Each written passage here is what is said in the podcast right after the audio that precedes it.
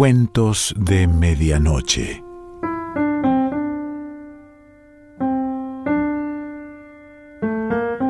El cuento de hoy se titula Historia del señor Jeffries y Nassim el egipcio y pertenece a Roberto Arlt.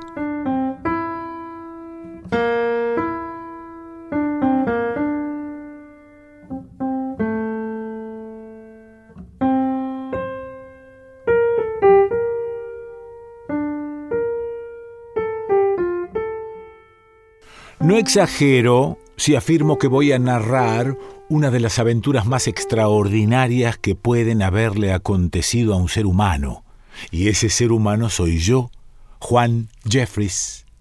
Y también voy a contar por qué motivo desenterré un cadáver del cementerio de Tánger y por qué maté a Nassim el egipcio, conocido de mucha gente por sus aficiones a la magia.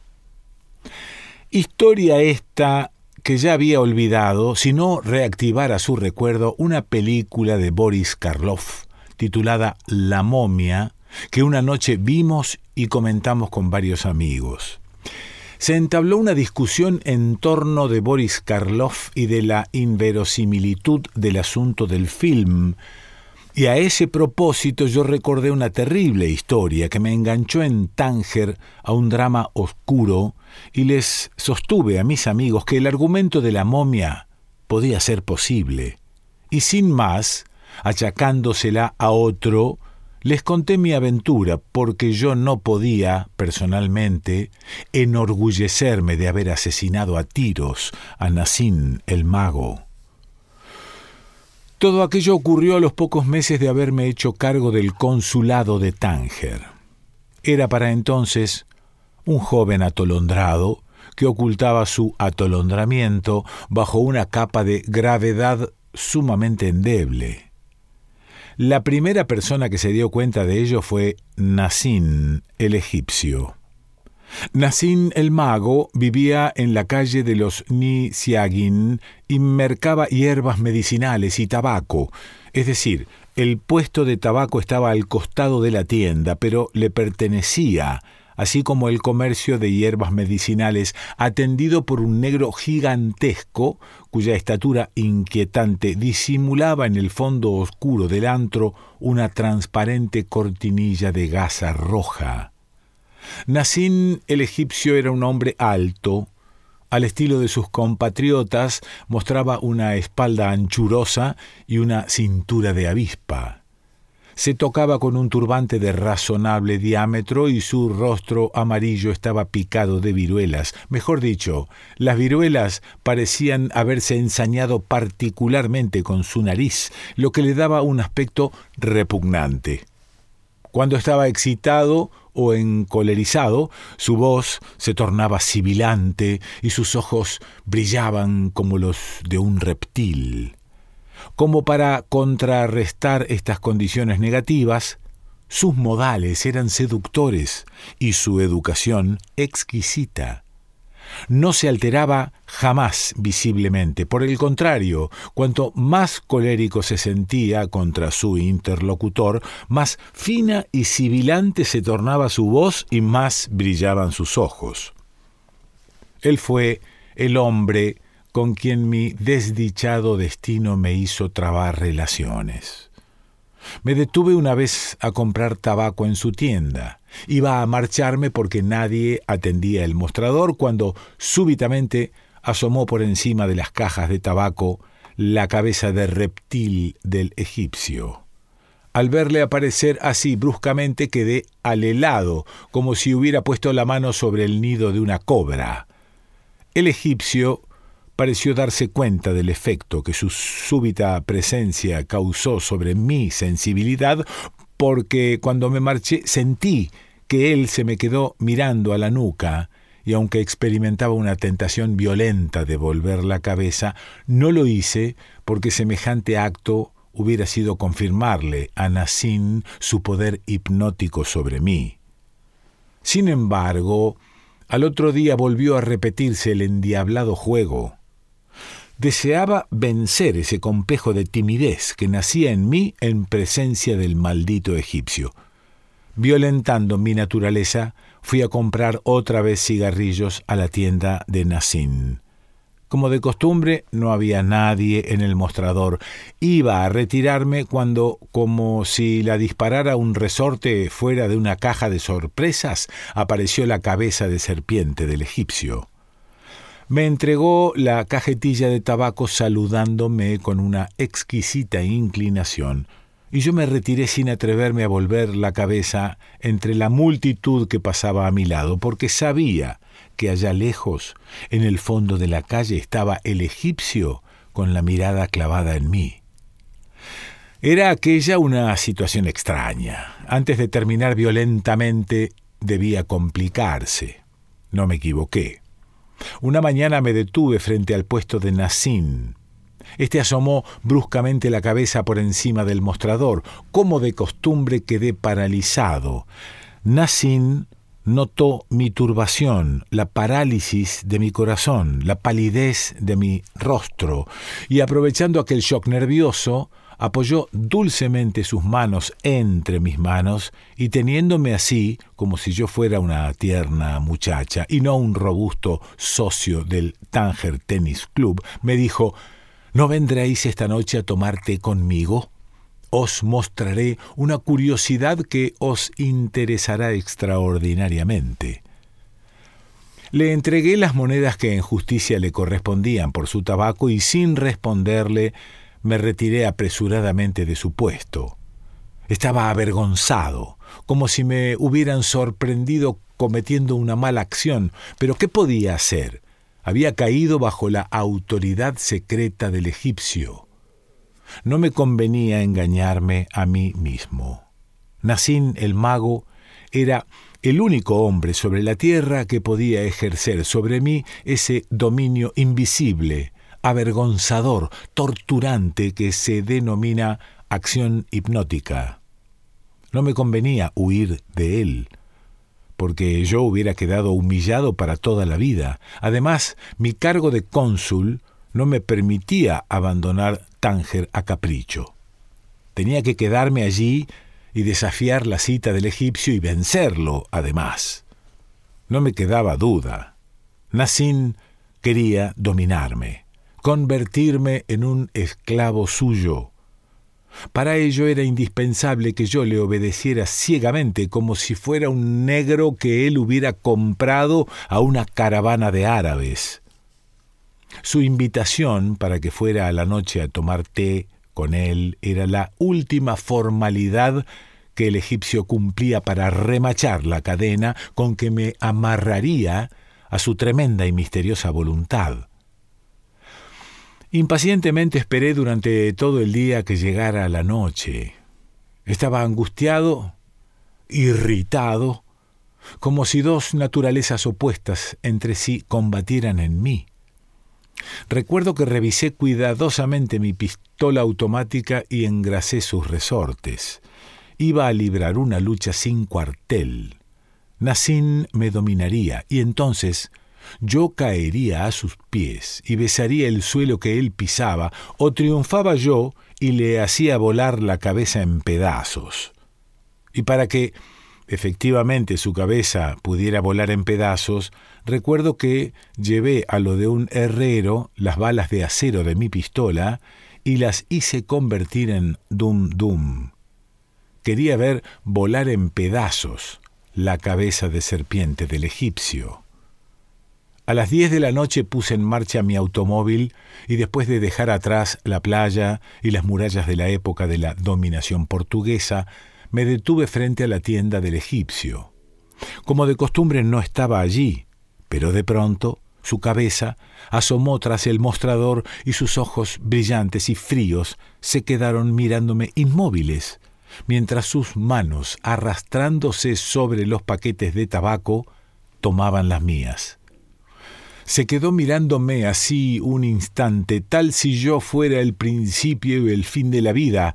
Luego Precipitadamente abandonó el mostrador, abrió una portezuela y haciéndome una inmensa inclinación, como si yo fuera el comendador de los creyentes, me hizo pasar al interior de la tienda. Apartó una cortinilla dorada y me encontré en un pasadizo oscuro. Un negro gigantesco, más alto que una torre, ventrudo como una ballena, me tomó de una mano y me condujo hasta una sala. El negro era el que atendía la tienda de las hierbas medicinales. Entré en la sala. El suelo estaba allí cubierto de tapices, cojines, almohadones, colchonetas. En un rincón humeaba un pebetero. Me senté en un cojín y comencé a esperar.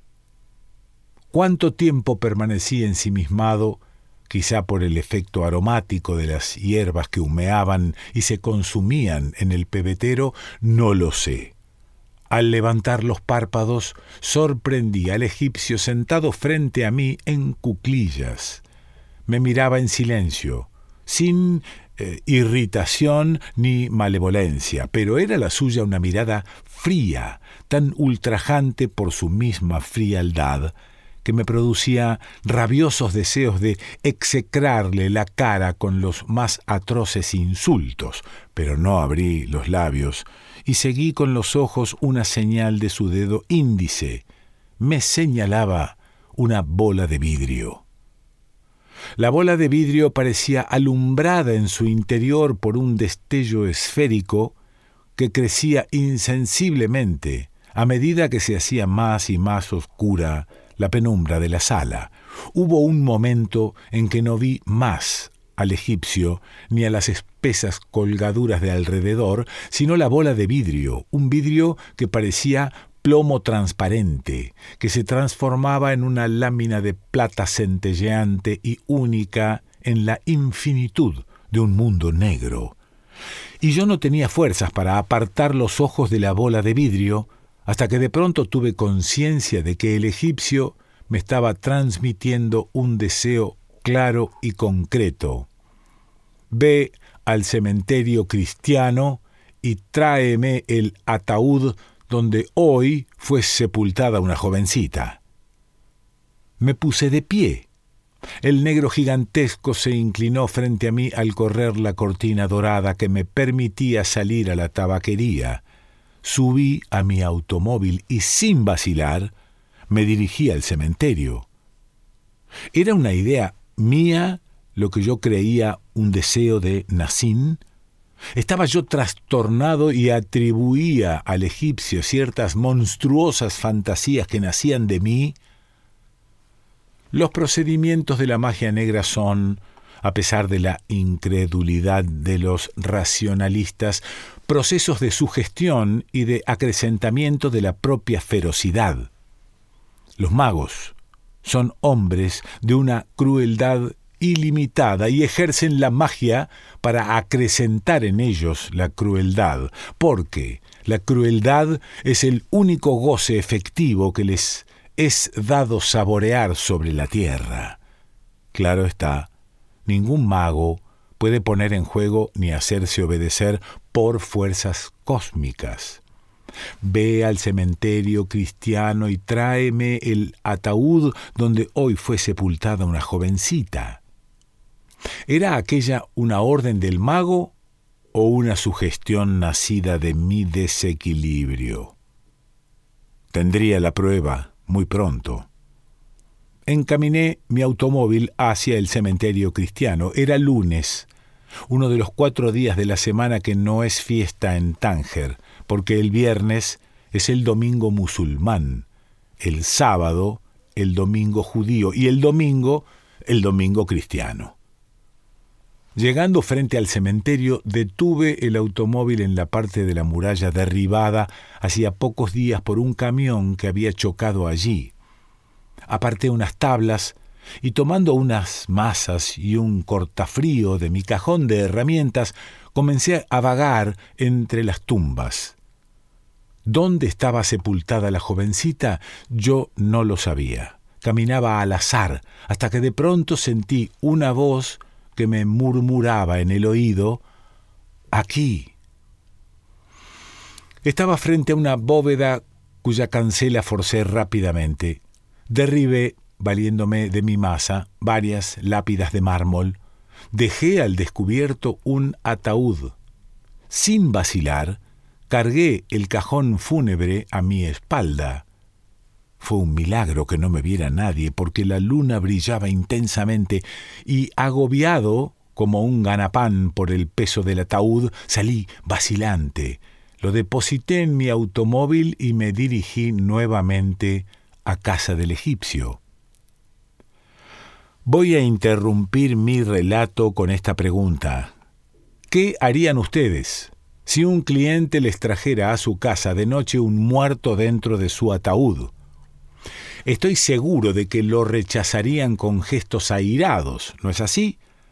De ningún modo permitirían ustedes que el cliente se introdujera en su hogar con el cadáver del desconocido. Pues bien, cuando yo me detuve frente a la casa del mago egipcio, éste asomó a la puerta y en vez de expulsarme, me recibió atentamente. Era muy avanzada la noche, y no había peligro de que nadie nos viera. Apresuradamente el egipcio abrió las hojas de la puerta y casi sin sentir sobre mí la tremenda carga del ataúd, deposité el cajón del muerto en el suelo y con un pañuelo tranquilamente me quedé enjugando el sudor de mi frente. El egipcio volvió armado de una palanca. Introdujo su cuña entre las juntas de la tapa y el cajón, y de pronto el ataúd entero crujió y la tapa saltó por los aires.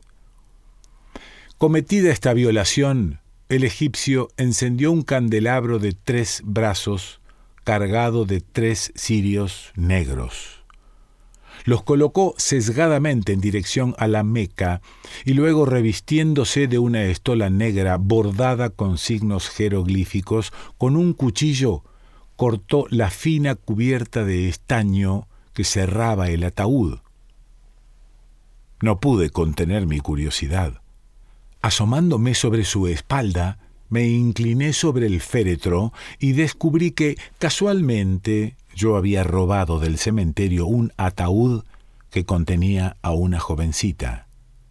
No me quedó ninguna duda. El egipcio se dedicaba a la magia. Él era quien me había ordenado mentalmente que robara un cadáver. Vacilar era perderme para siempre. Eché mano al bolsillo, extraje la pistola, coloqué su cañón horizontalmente hacia la nuca de Nassin y apreté el disparador. La cabeza del egipcio voló en pedazos. Su cuerpo, arrodillado y descabezado, vaciló un instante y luego se derrumbó. Sin esperar más, salí Nadie se cruzó en mi camino. Al día siguiente, al pasar frente a la tabaquería del egipcio, vi que estaba cerrada. Un cartelito pendía del muro. Cerrada porque Nassim el egipcio está de viaje. Roberto Arlt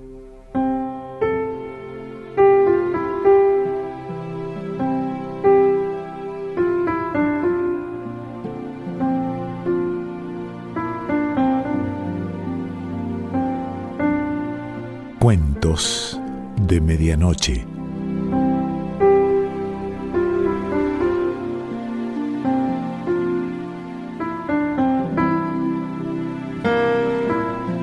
Selección Pancho Mondino. Idea y lectura Quique Pessoa.